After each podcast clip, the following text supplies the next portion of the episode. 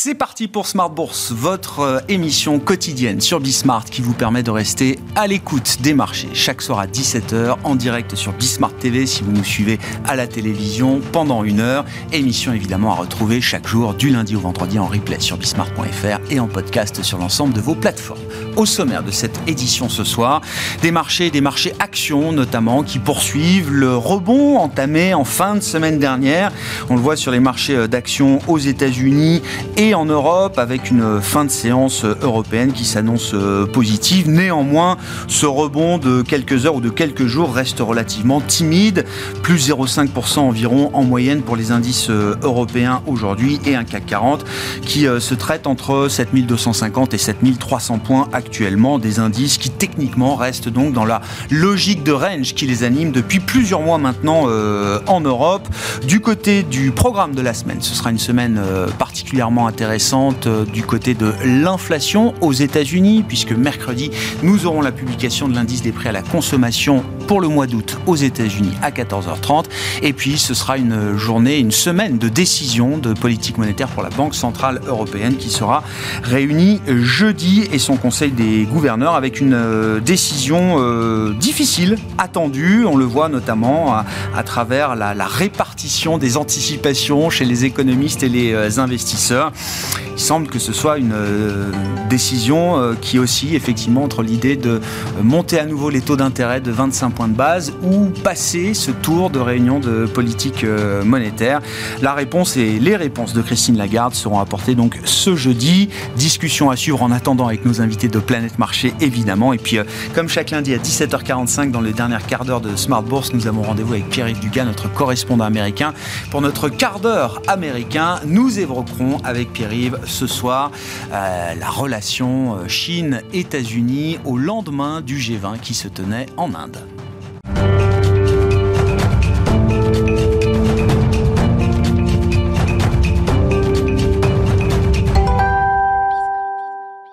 Du vert sur les indices actions en Europe, notamment pour euh, entamer cette semaine. Les infos clés du jour, c'est avec Comme du Bois. La bourse de Paris poursuit timidement son rebond entamé la semaine dernière. La Commission européenne a annoncé avoir revu en baisse ses prévisions de croissance pour la zone euro pour 2023 et 2024 dans un contexte de ralentissement de la demande des consommateurs sur fond d'inflation élevée et de récession en Allemagne. Dorénavant, la Commission européenne mise sur une croissance de 0,8% en 2023 et 1,3% en 2024, en recul de 0,3 points par rapport à ses précédentes prévisions sur ces deux périodes. Concernant l'inflation, la Commission table sur 5,6% cette année contre 5,8% précédemment estimé. Du côté des valeurs, le grand recul jusqu'à près de 3% au cours de la séance. L'équipementier électrique voit sa note dégradée de neutre à à vendre par les analystes de Citi. Au contraire, Société Générale progresse. La banque a gagné jusqu'à 1,5% au cours de la séance après l'annonce d'un partenariat avec la société de gestion Brookfield Asset Management. Les deux acteurs s'associent pour lancer un fonds de dette privée d'un montant de 10 milliards d'euros. Il en est de même pour Stellantis qui a progressé jusqu'à 1,3% au cours de la séance de ce lundi. Le groupe a annoncé avoir proposé une augmentation de 14,5% sur 4 ans à ses salariés américains dans le cadre des négociations avec le syndicat United Auto Workers quelques jours avant l'expiration de l'actuel accord sur le travail. Demain, côté statistique, les investisseurs prendront connaissance de l'enquête Zoo relative au moral des investisseurs allemands pour le mois de septembre. Tendance, mon ami, chaque soir en ouverture de Smart Bourse, les infos clés du jour sur les marchés avec Comme du Bois sur Bismart.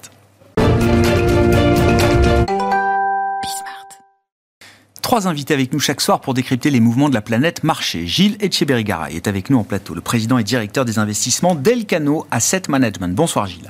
Bonsoir. Merci d'être là. Merci à Bertrand Puif d'être avec nous également en plateau ce soir. Bonsoir Bertrand. Bonsoir. Ravi de vous retrouver. Vous êtes gérant action internationale chez Fidelity et Vincent Chéniaud nous accompagne enfin. Bonsoir Vincent. Bonsoir. Merci beaucoup d'être là. Vous êtes directeur de la recherche de Generali Investment. C'est une semaine de réunion pour le Conseil des gouverneurs de la Banque Centrale Européenne. Ce jeudi en l'occurrence, euh, Vincent, euh, certaines décisions de politique monétaire euh, sont plus difficiles que d'autres. tous les observateurs et les spécialistes de la Banque Centrale Européenne semble s'accorder sur l'idée que cette décision sera particulièrement difficile, peut-être la plus difficile depuis un an et le début de la campagne de hausse de taux en juin 2022. Est-ce que vous êtes d'accord avec cette idée-là et pourquoi?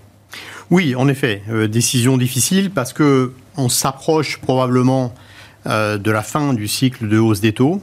La BCE considère qu'elle est désormais en territoire restrictif. La question est de savoir si la politique est suffisamment restrictive pour que, en effet, l'inflation rebaisse vers des niveaux acceptables. On sait que l'inflation, aussi bien euh, totale que sous-jacente, hors composante volatile, euh, reste supérieure à 5%. Donc c'est trop, il faut faire baisser cette inflation. Mais de l'autre côté, euh, les nouvelles sur la croissance clairement se dégradent. La réalité est que depuis trois trimestres maintenant, l'économie européenne ne croît plus, n'avance plus. Euh, donc un, ralentissement très net et des perspectives qui ne sont pas euh, très réjouissantes si on regarde mm. les, euh, les, indicateurs avancés. Et donc la BCE se trouve coincée dans cette situation où la croissance ralentit très fortement, le risque de récession est sérieux, mais de l'autre, l'inflation reste trop élevée. Elle est alimentée notamment par les salaires dans un marché de l'emploi euh, qui certes commence à se calmer, mais reste globalement assez, euh, assez tendu. Et donc la, la, BCE est prise entre ces deux feux. Euh, in fine, je pense qu'on est, on est proche de, de, la fin du cycle, mais la décision de, de, de jeudi est assez incertaine. Est-ce qu'on peut imaginer quand même, quand on regarde, euh, comme vous le faites, les choses en dynamique, euh, en prospective, la BCE officiellement, dans son discours, nous dit data dependence, on ne donne pas de, guidance sur euh, la suite des, événements, mais quand on regarde justement la dynamique que vous décrivez et qu'on essaye de l'anticiper pour les prochains mois et les prochains trimestres, est-ce que la dose de ralentissement qui est déjà embarquée en Europe, à travers des pays comme l'Allemagne, par exemple, est-ce que c'est suffisant pour imaginer que oui, ça puisse être la dernière ou une des dernières hausses de taux de la BCE, euh, Vincent Oui, a priori, nous, nous prévoyons que la, BCE en a terminé avec le, cycle de hausse des taux, mais je dois dire que. Il y a quand même beaucoup d'incertitudes en, la matière. Euh, l'inflation reste trop élevée et notamment les, salaires contribuent à cette inflation. Alors en plus, on a des phénomènes un peu euh, exogènes euh, qui, euh, qui interviennent, comme la hausse du prix du matière, des, matières premières, le, pétrole surtout. Et, en même temps, on a un, euro qui baisse assez fortement. alors ça, c'est pas tout à fait exogène, hein. ça, ça, ça, traduit une économie européenne qui sous-performe très fortement par rapport à, l'économie américaine. Et ça, ce phénomène, pétrole plus 30%, plus un, petit glissement de, de l'euro contre dollar, ça, ça, à minima, ça reporte les perspectives de désinflation, ça les contrarie, ça les prend à revers? Oui, ça les, ça les, ça les contrarie. Il est assez inhabituel que le prix du pétrole monte et qu'en même temps le dollar monte. Et donc là, on a, on a deux effets conjugués euh, qui vont euh, maintenir l'inflation euh, totale sur des niveaux relativement élevés. Et comme l'inflation sous-jacente, elle, dépend pas mal des, des salaires et qu'à ce niveau-là, ça va prendre également du temps, la BCE n'est pas dans une zone de confort euh, sur la, baisse de l'inflation et on sait que c'est son objectif premier. Donc euh, elle est vraiment dans une situation difficile où effectivement on peut penser que le ralentissement et la baisse de la demande, in fine, feront baisser l'inflation, mais faut-il être patient à un niveau où l'inflation reste très éloignée de son objectif de 2% Qu'est-ce qui vous intéresse dans la stratégie des banques centrales en cette rentrée, en ce mois de septembre 2023 euh, Gilles, euh, est-ce que pour euh, la BCE, le, risque de 25 points de base supplémentaires, c'est un risque important à ce stade face à la fragilité, la fragilisation peut-être de l'économie en zone euro? Oui, la BCE a un vrai, le vrai problème à la BCE, c'est qu'on a eu 5 à 6% d'augmentation de salaire et pas d'autres de productivité. Donc il y avait peut-être un peu de rattrapage, mais là il y a un vrai problème. Mais, mais je dirais que le dilemme de la BCE, c'est le dilemme de, la Fed. Hein. Euh, et la, seule fois où la BCE dans son histoire est allée au-delà de la Fed, ça a moyennement terminé. C'était avec euh, Trichet en 2008 voilà, 2011 ouais, voilà. Celle de 2011 C'est la seule fois où quasiment la BCE est allée au-delà de ce qu'a fait. Vous dites le problème de la BCE, c'est la Fed, quoi Partiellement. Partiellement. Enfin, il y a un problème sous-jacent à l'économie européenne euh, où effectivement euh, on a comme des hausses de salaire très importantes par rapport à une productivité qui est, en, qui est en, panne. C'est un peu aussi le cas aux États-Unis. Mais quelque part, elle, est aussi, la Fed étant incertitude, la BCE n'ose pas sortir toute seule devant. Euh, elle sait que la dernière fois, c'est mal terminé. Donc, elle aimerait bien savoir si, si, aussi les Américains sont. et qui ont le même dilemme. Hein, je dirais, le, si ce n'est que le problème américain. Le problème européen, c'est plus un problème de productivité et d'environnement, plus la guerre. Aux États-Unis, c'est plus le rôle de la politique budgétaire qui est venu contrarier violemment, je dirais, le, la politique monétaire, euh, qui plus ou moins arrivait à faire son effet. On, je pense qu'on avait trop d'ambition en termes de soft landing, mais quand même, on voyait qu'ils avaient redressé la barre. Et puis derrière, il y a eu euh, le déluge budgétaire euh, Bidenomics. Et là, derrière, on a remis un coup dans une économie qui était déjà quand même était sur 7-8%. L'économie US va faire plus que la Chine en 2022. Et, on a un niveau de déficit budgétaire qui a augmenté dans une économie qui marche aussi bien. Ça, c'est du jamais vu en termes de, mix. Hein. On avait un mix euh, effectivement très restrictif dans les années 2010 qui contrebalançait des politiques monétaires qui étaient extrêmement euh, offensives. Et là, on, a, on est passé quasiment en inverse. On a des, politiques budgétaires qui viennent encore rajouter sur, de, enfin, donc qui viennent contrarier des, politiques euh, restrictives. Ça, c'est le cas aux États-Unis. Hein. C'est pas le cas en Europe. Euh, c'est moins le cas en Europe. Même si on a, on, je veux dire, les ajustements budgétaires ont été quand même beaucoup moins stricts post-Covid. Non. mais les trajectoires publiées pour l'an prochain par les gros États nous montrent que un État comme l'Allemagne, 2024-2025 on revient dans les clous, quoi. On revient dans les clous, mais ça a été beaucoup moins. Les clous européens. Oui. mais la trajectoire budgétaire euh, post-Covid a été beaucoup moins euh, stricte que la post-2008. Je veux dire, post-2008, on n'a pas refait cette erreur-là. Voilà, on a été quand même dans. Ah, d'accord. Euh, mais on revient beaucoup plus vite dans le rang que ne le font les États-Unis aujourd'hui. Ah oui, de toute façon, il n'y a pas, pas de commune mesure. Les États-Unis ont la monnaie référence, enfin, la monnaie. voilà. Mais non, mais ça explique aussi des écarts qu'on peut observer d'ailleurs sur les marchés. voilà, tout, hein. tout, à fait. Et donc, je dirais que la Fed a un problème budgétaire. Euh, L'Europe a plutôt un problème et de, aussi de, de, choc d'importer. La Chine ne va pas bien et c'est comme le client numéro un de l'Europe. Euh, c'est aussi ça, il faut en tenir compte. Et dans les PMI, dans l'utilisation d'Allemagne, on a tout ça. Donc, euh, ils ne gèrent pas le même choc. Un a plutôt un choc de demande, enfin négatif, l'autre a plutôt un choc de demande positif. mais ils sont tous les deux dans le même arbitrage entre inflation trop importante, risque sur la croissance et productivité au milieu qui n'est pas, pas génial. Ça a été un des phénomènes de, l'été, hein, quand même, des taux longs, euh, et d'ailleurs qui restent sur les niveaux qu'on a pu euh, atteindre. Alors, c'est des 4,30 sur le 10 ans américain, 2,65 et plus pour le, le 10 ans euh, allemand il y a quand même eu aussi un petit repricing de ce côté-là. Enfin, le marché obligataire s'est un peu euh, familiarisé avec l'idée que les taux allaient peut-être pas rebaisser aussi vite euh, que ce qu'on pouvait encore euh, imaginer il y a quelques mois, Bertrand. Oui, eh ben, si, effectivement on est cohérent et qu'on pense que aux États-Unis va pas y avoir de récession, techniquement, on doit avoir une, courbe effectivement qui va, à un moment donné, aussi se modifier. Donc, bon, il va se pontifier un peu? Oui, il va se pontifier un petit peu. Donc, c'est vrai que les, les taux longs ne nous paraissent pas aberramment euh, d'une manière aberrante euh, élevée. Hein. on peut même penser qu'il puisse euh, continuer à augmenter. Hein. Parce quand on regarde sur très longue période, on n'est pas sur des niveaux qui sont extrêmement bas. Alors c'est vrai que quand on compare sur les dix dernières années, c'est c'est évident, c'est biaisé. Mais si on, on, est dans un univers normalisé et qu'on regarde les, les taux réels, 2% de taux réel, c'est pas non plus euh, très Aux États-Unis, hein, sur le 10 ans, ouais, de, de taux réel à 10 ans à 2%. Sur une histoire longue, à 40-50 ans. Ça peut être un new normal. Ça peut être un new normal, même plutôt le bas du range du new normal, hein, puisqu'on est plutôt entre 2 et 4 sur longue période. Donc euh, voilà, 2, c'est pas complètement euh, aberrant. Donc quand on voit certaines personnes qui disent, là, on est sur un, un plafond et on... Bon, effectivement, certains voudraient, mais euh, pour nous, c'est plus une normalisation. Euh, et, on est en train de consolider ces niveaux-là avant d'aller plus haut de notre point de vue. Avec les impacts que ça a évidemment sur euh, les marchés actions, puisque quand on regarde les primes de risque, hein, qui sont liées un petit peu à ça, on a vu un effondrement de la prime de risque sur le marché américain. On était à 4% il y a encore deux ans. Aujourd'hui, on est à 1%. C'est extrêmement bas, hein. c'est dans les plus bas qu'on ait jamais vu qui aujourd'hui veut acheter des actions, ah, notamment américaines? Alors après, évidemment, il y a la, la, configuration du marché américain avec ces sept valeurs qui tirent euh, à la fois le marché, mais aussi la valorisation globale de ce marché-là. Donc quand on les enlève, on a une prime de risque qui est un peu plus élevée, mais qui reste quand même dans des niveaux relativement faibles par rapport à l'histoire. Donc euh, l'intérêt du marché action américain aujourd'hui nous paraît relativement faible, mais, ah, sauf à aller chercher effectivement des petites sociétés avec un biais value, où là il y a des opportunités.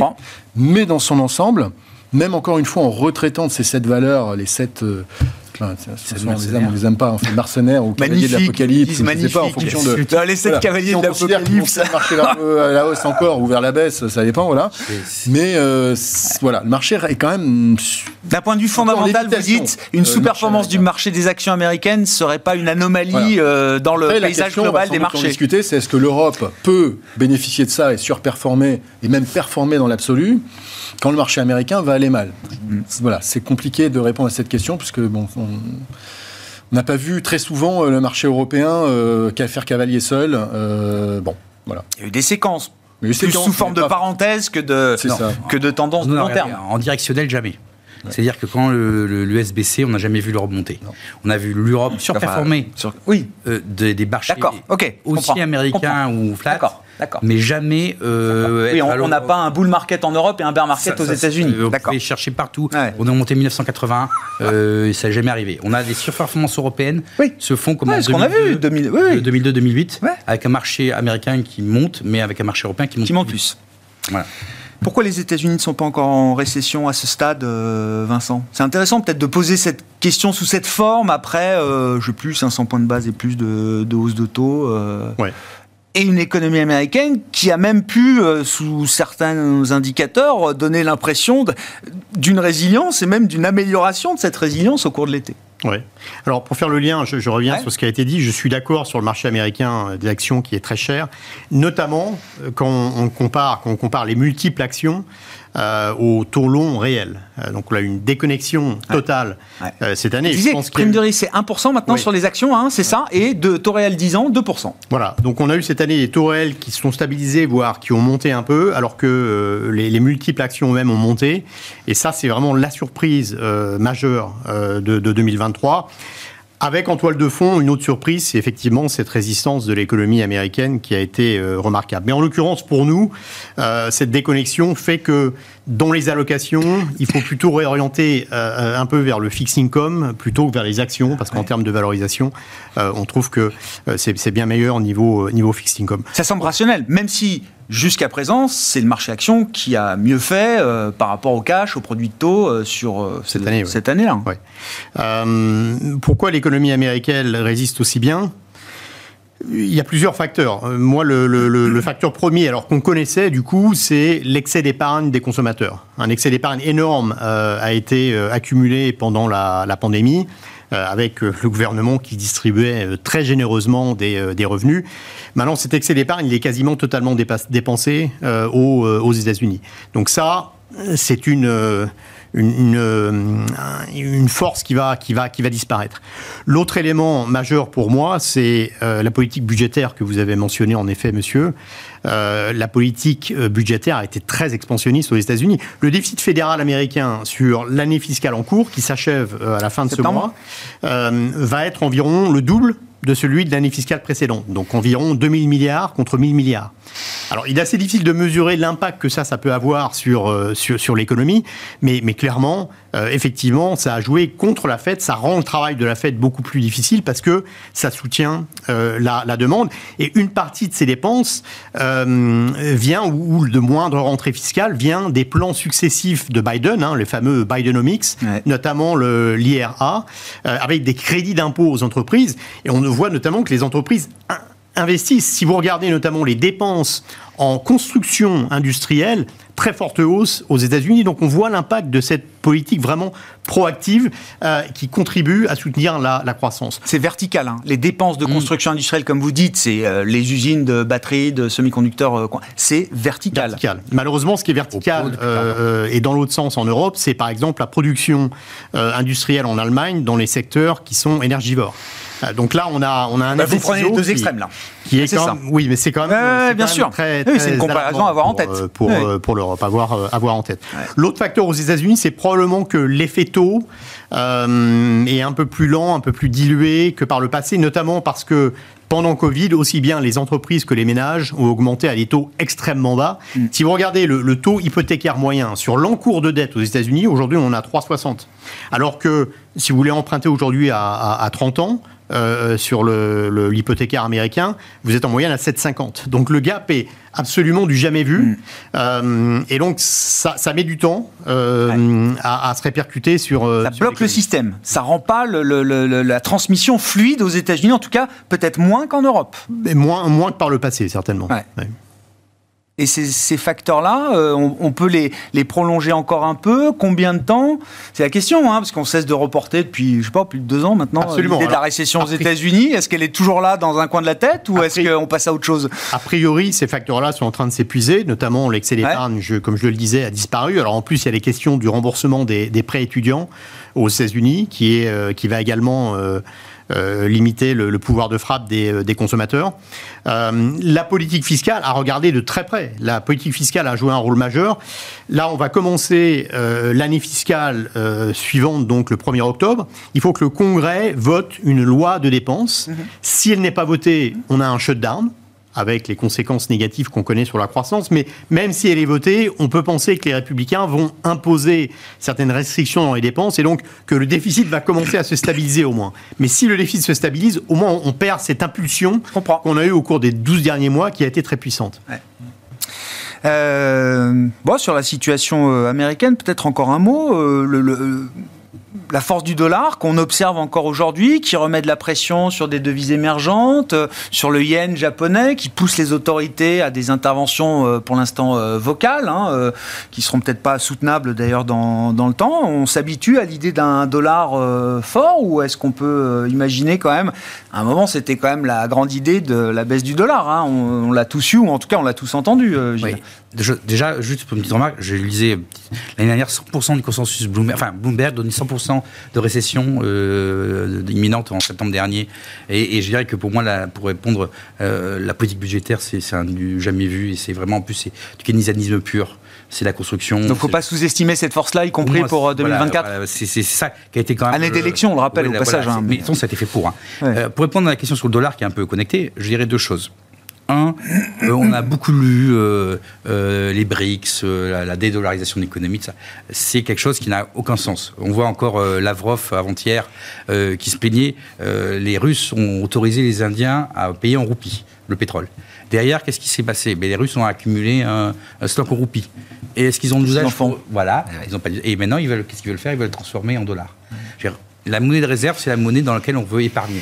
Parce qu'on veut épargner parce qu'il y a l'opportunité économique, parce que le système juridique est fort et parce que le pays fait du déficit. Parce qu'il ne faut pas l'oublier que pour avoir de la monnaie d'un pays, il faut qu'il y ait un déficit à l'initiale.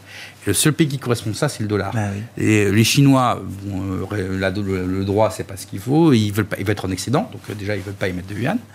Euh, les Russes, enfin, voilà, je dire, la vision de la dédollarisation de l'économie, c'est un vœu pieux. C'est euh, purement de, la science, honnêtement, c'est la science-fiction dans l'état actuel des choses. Donc déjà, les, États-Unis, le dollar est la monnaie de référence.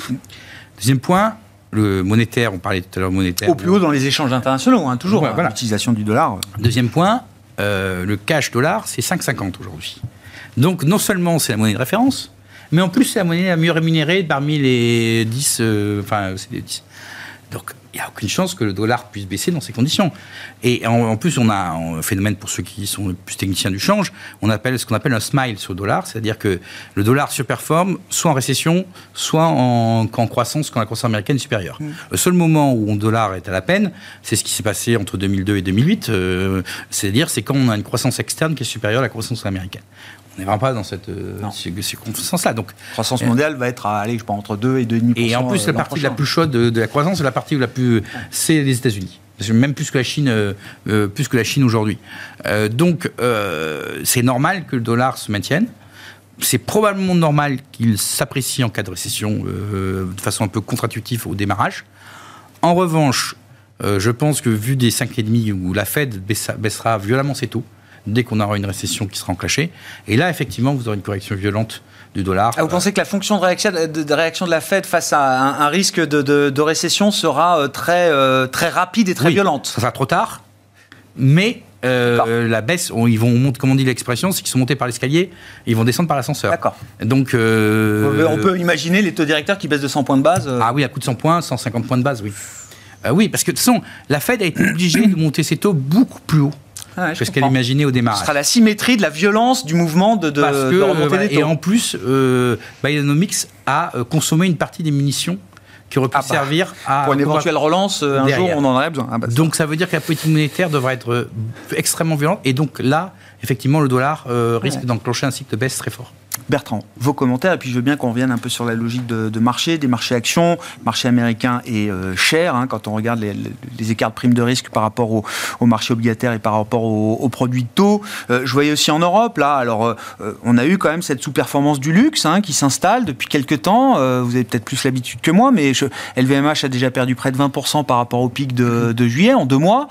et puis à la rentrée, au mois de septembre, LVMH baissait de 2% tous les jours. Ça a duré 5, 6 séances peut-être Jamais vu ça Alors là, c'est intéressant parce que euh, justement, avant de venir, je regardais un petit peu, euh, j'essayais de comprendre les, raisons de cette sous-performance d'LVMH.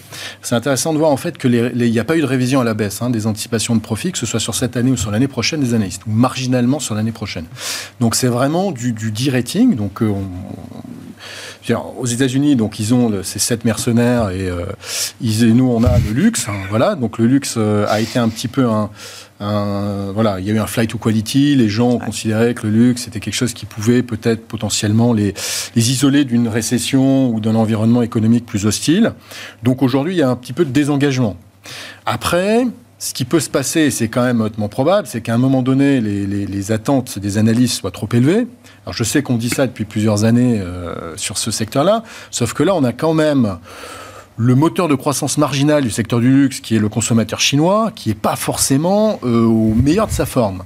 Euh, on sait qu'un des éléments justement de la croissance molle, euh, voire inexistante en Chine, c'est effectivement, il y, a, le chômage des jeunes qui est une autre problématique, mais il y a aussi la, le consommateur chinois qui est dans une, on va dire, une, posture qui fait qu'il n'est pas en confiance pour consommer notamment des biens de luxe, hein, il est plus sur des, des biens de première nécessité. Donc, à un moment donné, c'est vrai que le, un peu le conundrum, c'est que jusqu'à présent, ça ne s'est mm. pas traduit dans les chiffres, hein, puisque chaque, trimestre, on a des LVMH qui bat les attentes, et, euh, grosso modo, le, en moyenne, le secteur du luxe. Euh, à un moment donné, avec un effet sans doute retard, alors est-ce que ça va être ce trimestre-là ou le trimestre d'après? Mais on est plutôt dans cette idée-là. C'est vraiment, ce serait très étonnant que d'ici six mois, on n'ait pas une révision à la baisse du... Euh, voilà. Alors après, est-ce que le multiple aussi va continuer à baisser. Et là, pour le coup, on a la double punition et on pourrait avoir des, baisses significatives de ce secteur-là. 10, 15, 20% de baisse hein, relative par rapport au marché, attention. Hein. parce que c'est. Bon, alors, faut corréler ça avec ce qui s'est passé sur les 3-4 dernières années où le secteur a gonflé en termes de multiples. Euh, donc c'est quand même un secteur qui est quand même, encore une fois, je ne parle pas de la qualité sous-jacente de ces sociétés, de la gestion, des entrepreneurs derrière, etc. Mais boursièrement, aujourd'hui, on a besoin d'un prix. Oui, oui. Euh, voilà. Et je pense qu'on est juste. Et là, vous pensez que la Chine peut, enfin, les inquiétudes sur la Chine sont suffisamment euh, importantes, ça c'est le moins qu'on puisse dire, mais justifiées pour que effectivement ça puisse gripper un peu la machine commerciale. on cite LVMH, mais on peut prendre, c'est l'exemple emblématique. Parce qu'on trouve toujours une martingale dans ces groupes-là. Oui, mais maintenant, je suis très digital, euh, je vends en digital partout dans le monde. Euh, quand les magasins étaient fermés en Chine, c'était l'argument. Et puis après, les magasins ont rouvert. Euh, Hermès ou Chanel nous disaient, mais nous, ça ne désemplit pas. Les gens reviennent, il n'y a pas de problème de consommation de luxe aujourd'hui en Chine. Quelques mois après, quelques trimestres après, c'est peut-être plus compliqué. C'est plus compliqué. Et puis, bon, je veux dire, euh, on pouvait avoir cette discussion-là sur Tesla il y a 3-4 ans. C'est-à-dire qu'à un moment donné, euh, voilà. la valorisation est déjà en train d'anticiper euh, les 4, 5, 6 prochaines années de croissance, alors qu'historiquement, elle anticipe 2 ou 3. Ou Nvidia aujourd'hui. Oui, ou Nvidia, oui, oui. Ouais, ou Nvidia exactement aujourd'hui. Donc on s'est un petit peu trop avancé. Derrière, je ne suis pas inquiet sur la dynamique à moyen terme de ces groupes-là. Après, elles peuvent avoir, ils peuvent avoir deux ou trois trimestres euh, un peu en dessous des attentes. Encore une fois, ça ne veut pas dire qu'ils seront en contraction, hein, mais une croissance plus faible. Euh, et compte tenu des valorisations, même après la baisse ah que vous évoquiez, on a peu de marge quand même de sécurité euh, là-dessus. Si on ne satisfait pas les attentes de perfection ah des investisseurs, il y a beaucoup de hot money sur le secteur qui reste encore. Hein. Il y en a qui est sorti, un peu qui est sorti, mais il en reste encore beaucoup et qui est très sensible. C'est du momentum, qui est très sensible au momentum de résultats. Donc là, c'est quand même assez tendu. Qu'est-ce, qu'est-ce qui... Et une valeur qui est dans le même cas, c'est Apple. Oui, qu'on a vu souffrir quand même. Là aussi, enfin, j'ai moins 6, moins 7 en deux séances, euh, Apple, euh, ça se voit quoi. 20% de chiffre d'affaires en Chine, euh, pas de croissance, de croissance négative du chiffre d'affaires en 2023, au septembre 2023. Et euh, je disais un, chiffre assez marrant 26 milliards de dollars de recherche et développement, et l'iPhone 15 pèse un gramme de moins que l'iPhone 14.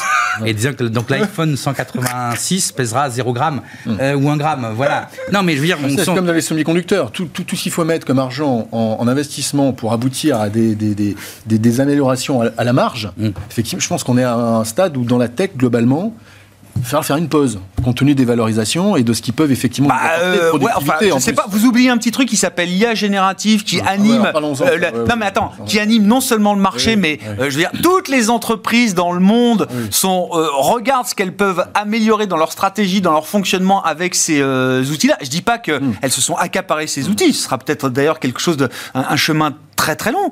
Mais vous oubliez quand même que la course à la technologie, non seulement elle s'arrête pas, mais elle est relancée, euh, elle est relancée puissance 1000. Apple n'est pas un joueur fort de l'IA pour le moment. hein. C'est comme la première valeur mondiale et il y a d'autres soucis. Voilà. Donc, Oui, c'est ça. Donc peut-être que c'est un argument en plus contre Apple de se dire que Apple en plus est peut-être pas autant dans la course euh, sur l'IA et que, d'autres 30 groupes. fois les, à 30 fois les résultats, il va falloir. Quoi, enfin avec un cash. euh, Avec Mais- des profits qui baissent l'année prochaine. ce que- Oui, mais 30 fois les résultats, il faut de la croissance. Ah ouais. hein. C'est Ouais, pas ouais. juste Ouais. du cash et d'être une très belle entreprise. En, en Vincent l'occurrence, il me semble que les. euh, bon, c'est vrai que la, la tech semblait euh, traiter sur des niveaux très élevés en termes de multiples, mais les, euh, les résultats, les derniers résultats trimestriels sont plutôt venus valider. Bah oui. euh, à commencer par celui Nvidia, hein, je le dis, qui a vraiment, pour le coup, en- enfoncé le clou dans l'idée que oui, il y a un Voilà. boom, que c'est réel et que c'est du chiffre d'affaires euh, tout de suite en plus. Quoi. Et donc là, si on regarde ces valorisations aujourd'hui, elles paraissent un peu moins folles du coup après euh, cette euh, ces, Intégration de ces résultats, quoi. Intégration Ouais, de ces ouais. résultats. Ouais.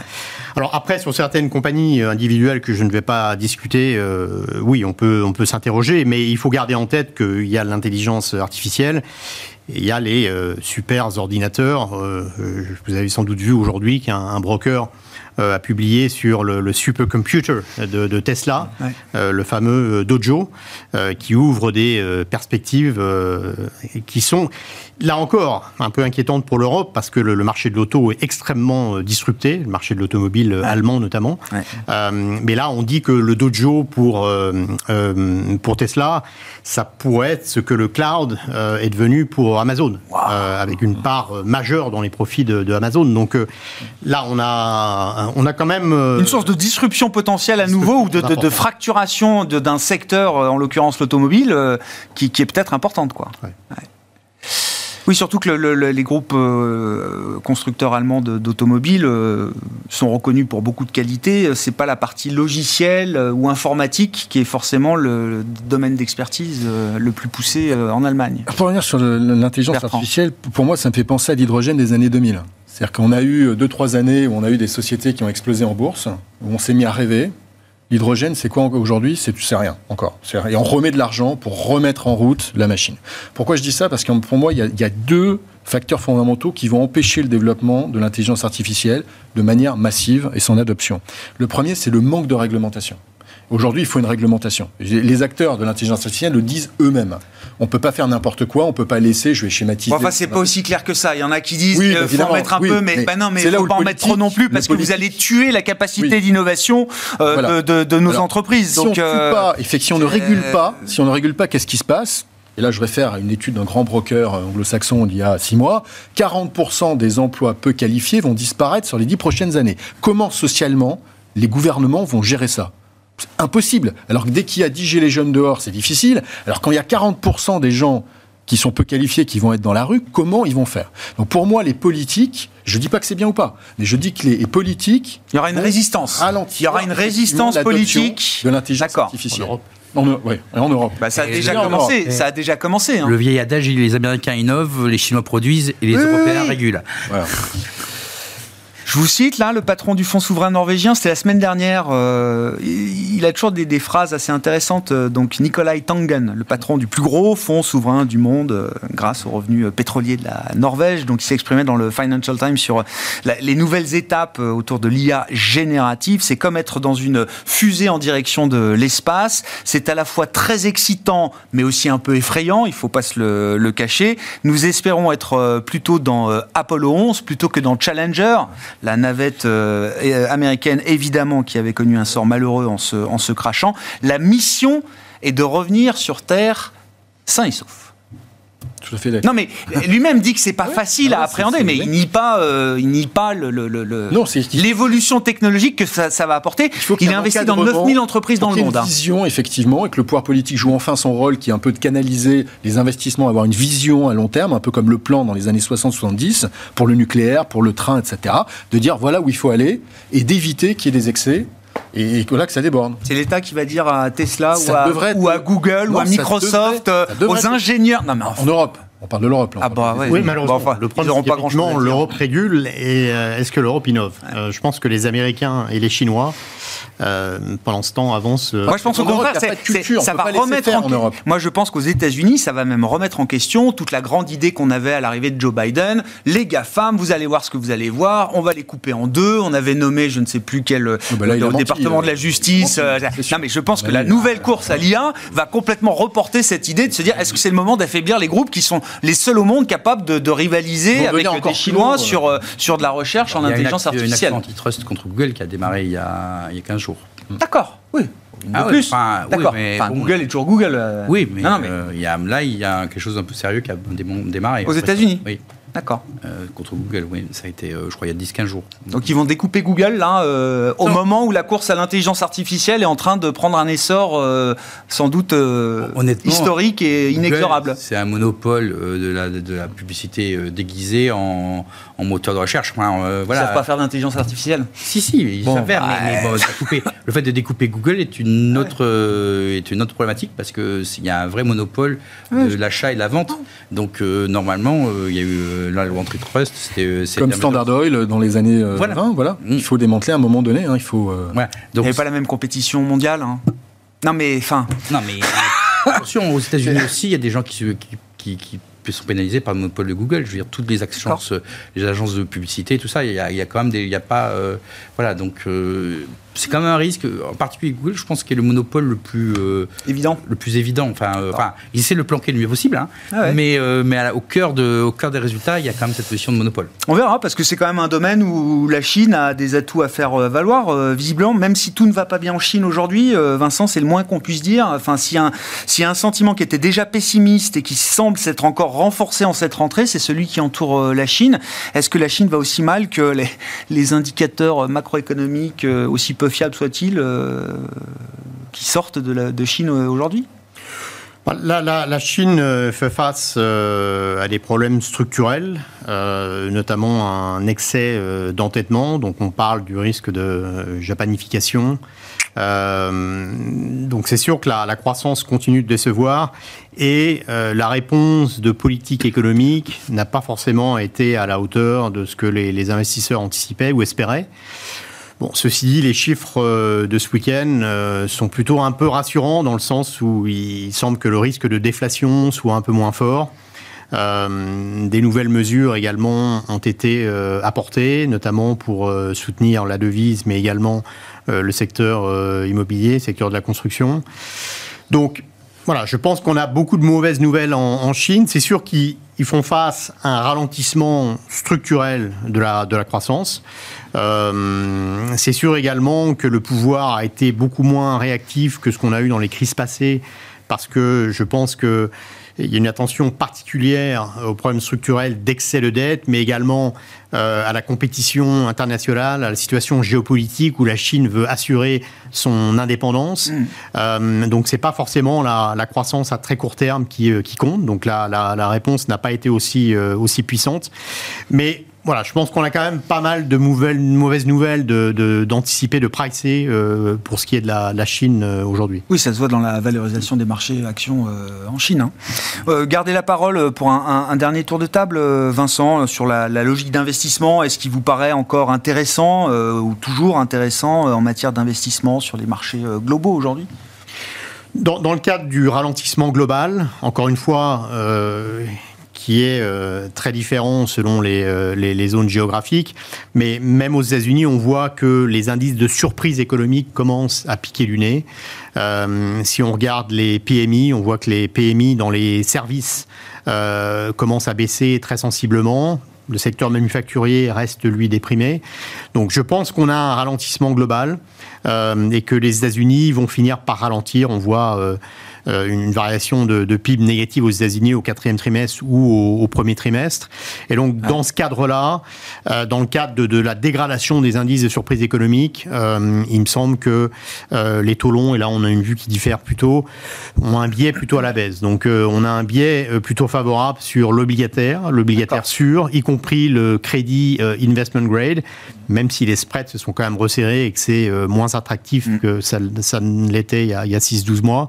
Euh, on a euh, toujours une surpondération sur, sur l'investment grade, plutôt assez prudent sur les actions, sur le high yield, plutôt, plutôt surpondéré à court terme le cash. Ils peuvent rebaisser jusqu'où les taux longs américains dans cette phase que vous décrivez, hein, peut-être effectivement d'atterrissage ou de, de trou d'air sur le T4, T1 Jusqu'où on peut les voir rebaisser Sachant qu'on est allé à 4,30 là sur le 10 ans au cours de l'été. Je pense qu'à court terme, je pense qu'à court terme le, potentiel est limité parce que effectivement, pour entrer dans un scénario que vous décrivez, qui est celui de, baisse de taux de rapide de la Fed, il faudrait non seulement un fort ralentissement, mais également une inflation qui revient rapidement vers euh, vers son objectif. Donc là, dans un cadre où l'inflation euh, reste trop élevée euh, d'un côté, et dans le cadre où on a des émissions très importantes, hein, puisque je rappelle qu'il y a environ un tiers du stock de Treasuries qui va arriver à mhm. maturité dans l'année qui vient, donc ça veut dire pas mal d'émissions. Donc dans ce cadre-là, ça, ça, limite, je pense, le potentiel de baisse, mais on pense quand même que dans une phase de ralentissement, le marché va repricer la Fed à moyen terme de nouveau vers le bas et que ça pourrait tirer les, rendements. Alors à trois mois, peut-être que le potentiel est limité à 25-30 points de base. Au-delà, le potentiel est supérieur. Gilles, qu'est-ce qui vous anime Cash cash back. Euh, je dirais que voilà, sur l'action, à part le, Brésil, les choses comme ça, la Chine, le modèle, on a, et le modèle est terminé, hein, au-delà de, mm. je veux dire, Xi Jinping privilégie la, croissance, euh, la sécurité à la croissance. Il n'y a plus matière à être agressif sur le marché action américain ou ailleurs, euh, non, dans les grands marchés. Japon, mais c'est marginal. La question aujourd'hui, c'est est-ce que les taux vont monter d'abord ou baisser? Et, je veux dire, Pour nous, l'ampleur du choc à venir va, va, va, plutôt générer une baisse des taux, mais parce que le, choc sera plus important. demande, je pas parlé, on a parlé brièvement du marché immobilier américain, il est bloqué à cause du différentiel de taux. Mais le jour où il va se débloquer, il risque de se débloquer à la baisse, ce qui va avoir des conséquences sur les banques. Euh, il y a des pertes énormes dans les banques régionales, euh, le marché immobilier d'entreprise est bloqué. Euh, voilà. Donc, comme je dis, les taux sont remontés 2%, dépassés de 0 à 2%, mais l'ajustement n'est pas fini. Et notre thèse, c'est que cet ajustement va continuer, va continuer en 2024, pas là où ça s'est fait, donc pas sur les taux, pas l'investment grade, mais pas le cash, mais là où l'ajustement ne s'est pas encore fait, les actions à travers la prime de risque, et le non-côté, eh qui va déguster en 2024 parce que jusqu'à présent, on priait pour que les taux rebaissent. Ça ne se fera pas. Et donc, il va falloir ajuster les prix du non-côté. Bah, ça a commencé, hein de quoi? D'ajustement du non-côté Oui, bah, enfin, des, des, histoires et des anecdotes, bah, enfin, des portefeuilles qu'on ah, retrouve à moins 30 ou moins 40, ça, ça, ça, ça, se, voit sur le secondaire aujourd'hui. Oui, euh, private equity, c'est un peu, ça à peine commencé. Hein. Euh, l'histoire ne fait que commencer. Bertrand? Le matière première, le pétrole. Ouais. Euh, Tant qu'il y a un réintéressé, enfin je dirais intéressé, mais une totale d'énergie, elle est revenue à 60 euros. Hein, 60 euh, euros, euh, c'est effectivement euh, c'est le prix il y a, il y a 10 ans. Hein. donc oui. on est. oui, oui. c'est une décennie perdue hein, donc sur le pétrole. Donc là, il y a un effet potentiel Hors capitalisation du rendement, etc. Mais. Il y, y, a quand même un rattrapage potentiel très important. Je veux dire, on voit bien que l'Arabie Saoudite contrôle le marché du pétrole. Hein. Ils, ils ont plus les trois quarts des, des swing capacities, donc c'est eux qui font le marché. Euh, les autres ont tellement sous-investi qu'ils hmm. n'y arrivent pas. Les, euh, les majors, elles, pour des questions éthiques, ESG, ne veulent pas investir ou investissent le minimum pour maintenir la production et elles investissent fortement à côté pour euh, monter en puissance sur le renouvelable. Donc, on est dans un environnement qui n'a jamais été aussi favorable sur le pétrole. Alors après, il y a des éléments ESG e qui, qui capent un peu la valorisation des titres en termes de multiples, qui à un moment donné pourraient évoluer d'ailleurs, hein, puisqu'il y a une, il y a une réflexion aujourd'hui de l'ESG sur ce secteur pétrolier en disant pourquoi ne pas favoriser les sociétés pétrolières comme Equinor, par exemple, on parlait de la Norvège, hein, qui réinvestissent les deux tiers de leur cash flow dans les, renouvelables, mmh. par rapport à d'autres comme euh, Royal Dutch Shell ou BP qui euh, font Et puis même dans les équipementiers pétroliers, on s'appperçoit que ah bah tiens, les tubes de Vallourec, euh, oui, c'est pour faire du schiste, mais c'est aussi pour faire des centrales ou faire des énergies propres ailleurs. Hein. Les bateaux aussi techniques ou Subsea 7 on pour installer du, du, vent offshore. Donc voilà. Donc il, y a, potentiellement Mais même s'il n'y avait pas ça, la dynamique de profit nous semble sous-estimée aujourd'hui par le marché parce qu'on ne croit pas au, pétrole qui reste à 85 ou 90 dollars. Euh, pour nous, c'est qu'une étape et on pourrait voir le pétrole d'ici six mois franchir la barre des 100 dollars. Parce que de toute façon, on a aussi une inflation dans les services qui fait que de toute façon, pour maintenir leur marge, bah, tous ces pétroliers, en particulier les pays pétroliers, hein, les euh, National Oil Company, ont besoin d'avoir un prix du pétrole qui structurellement monte. Et comme la, déconnexion entre l'offre et la demande leur est favorable, euh, et qu'il y a une grosse discipline au sein de l'OPEP. Encore une fois, on a vu même la Russie hein, a rencontré une grosse partie. Visiblement, depuis cet été, effectivement, ça, ils jouent le jeu des, réductions. Alors ils ont potentiellement besoin de devises hein, pour financer la guerre. On trouve que c'est plutôt un secteur qui est mal pricé en bourse. Bon, pour l'instant, hein, le marché pétrolier est en déficit euh, d'offres, euh, en, l'occurrence avec une consommation mondiale de pétrole qui est au plus haut historique, toujours. Merci beaucoup, messieurs. Merci d'avoir été les invités de Planète Marché ce soir. Bertrand Puif, Fidelity, Vincent Chéniaud, General Investments et Gilles Etcheberry-Garay, Elcano Asset Management.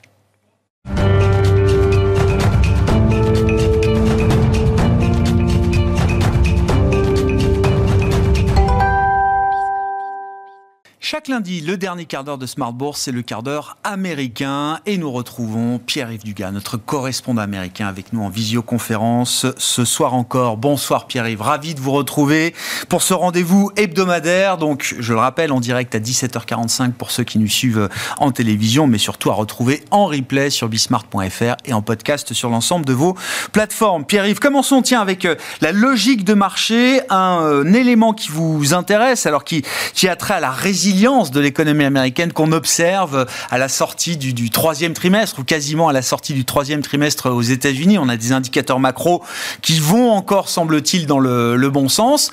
On peut appliquer également cette grille de lecture à la santé des entreprises américaines et notamment à la santé bénéficiaire des entreprises américaines.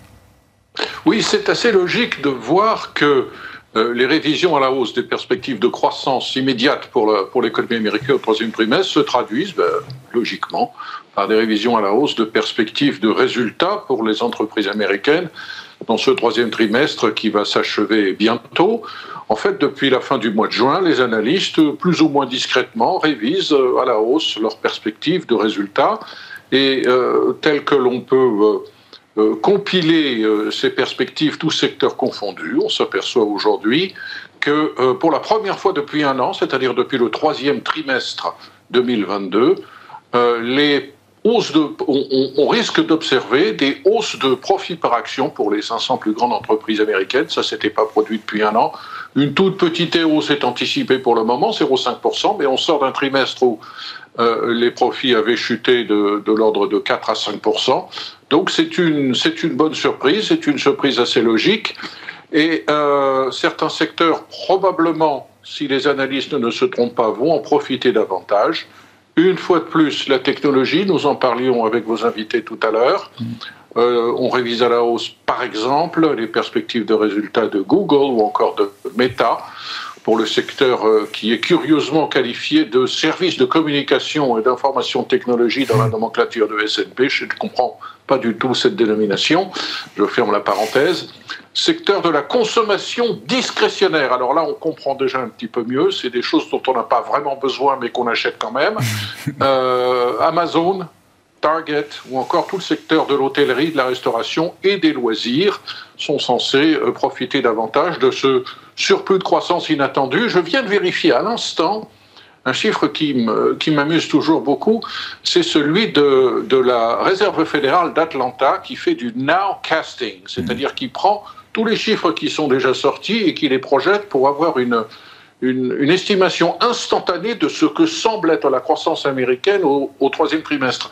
On est à plus de 5% aujourd'hui. Alors, ça n'est pas une prévision, c'est juste un calcul à partir des chiffres qui sont déjà sortis. Mais les anticipations maintenant en rythme annuel pour le, troisième trimestre américain, pour le PIB, c'est entre 2 et 3% voire plus. Donc c'est tout de même quelque chose qui est significatif au niveau macroéconomique, qui fait peur au marché obligataire. Mm mais qui se traduit favorablement pour les perspectives de résultats des entreprises. Ce marché obligataire, bien sûr, qui est dans un paradoxe qui se porte mal, ça se confirme aujourd'hui, on voit encore les rendements obligataires grimper, parce qu'on est tous à peu près d'accord pour penser que le 20 septembre, euh, à la suite de la réunion du comité monétaire de la Fed, la Réserve fédérale ne va pas euh, toucher aux Fed Funds, mais le doute est en train de s'installer sur ce qu'elle pourrait faire en novembre ou en décembre, et surtout le doute s'installe sérieusement sur la perspective de baisse euh, des Fed Funds, quelque chose à laquelle on croyait encore il y a quelques mois et à laquelle on croit, on croit de moins en moins.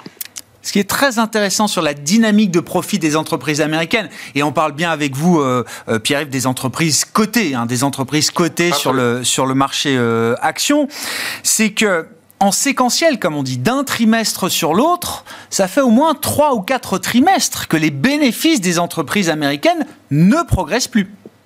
Oui, oui, on, on, a perdu. je me souviens, on avait fait le, preview du, second trimestre ensemble. On avait annoncé un peu plus de 5% de baisse. On a fait 4,71, euh, je crois, si l'on prend les, mm. estimations de, de.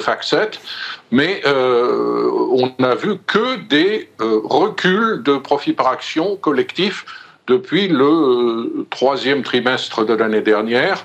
Les choses sont en train de, sont ah en train de, s'améliorer. Alors, il y a une autre chose qui est amusante, qui est, qui est observée par FactSet, qui a procédé à une analyse sémantique des conference calls. Euh, il y a quelques mots magiques, et le plus magique, bien évidemment, si l'on veut faire monter l'action d'une entreprise aujourd'hui, c'est celui de l'intelligence artificielle. Lorsque ce mot magique est prononcé aujourd'hui, miraculeusement, les actions se portent mieux. Euh, sur les euh, quelques 500 sociétés qui ont été suivies par FactSet, 177 conference calls ont fait état au cours des dernières semaines de l'intelligence artificielle et miraculeusement, ça a aidé à faire monter le cours. À l'inverse, celles qui se sont abstenues de prononcer ce mot magique ont plutôt vu leur cours baisser. Autre observation euh, euh, sémantique, euh, l'autre mot moins magique est celui d'inflation. Mm. L'inflation auquel on peut faire référence pour expliquer les difficultés qu'on a dans, dans, ces marges, par exemple. Eh bien, ce mot est de moins en moins employé. On emploie de plus en plus le mot intelligence artificielle, de moins en moins le mot inflation. C'est assez paradoxal, mais curieusement, celles qui ont eu recours au mot inflation à l'inverse, ont vu leur, euh, en moyenne leur, euh, leur valorisation reculer. Je voyais dans les enquêtes, alors c'est l'enquête euh, NFIB hein, auprès des patrons des entreprises de taille moyenne aux États-Unis. Euh, Pierre, je voyais qu'effectivement, en termes de problématiques, le problème de recrutement était peut-être en train de, de, redescendre un petit peu dans le, dans, le classement. Et puis je voyais sur les tensions du marché du travail, ceux qui changeaient de job euh, en espérant et en gagnant une, une, une très belle hausse de salaire, ben aujourd'hui, les gains salariaux pour ceux qui changent de job ne sont plus aussi importants important qu'avant comparé à ceux qui restent dans l'emploi, dans l'entreprise euh, dans laquelle ils sont euh, aujourd'hui. C'est des petits signaux quand même, ça. Hein.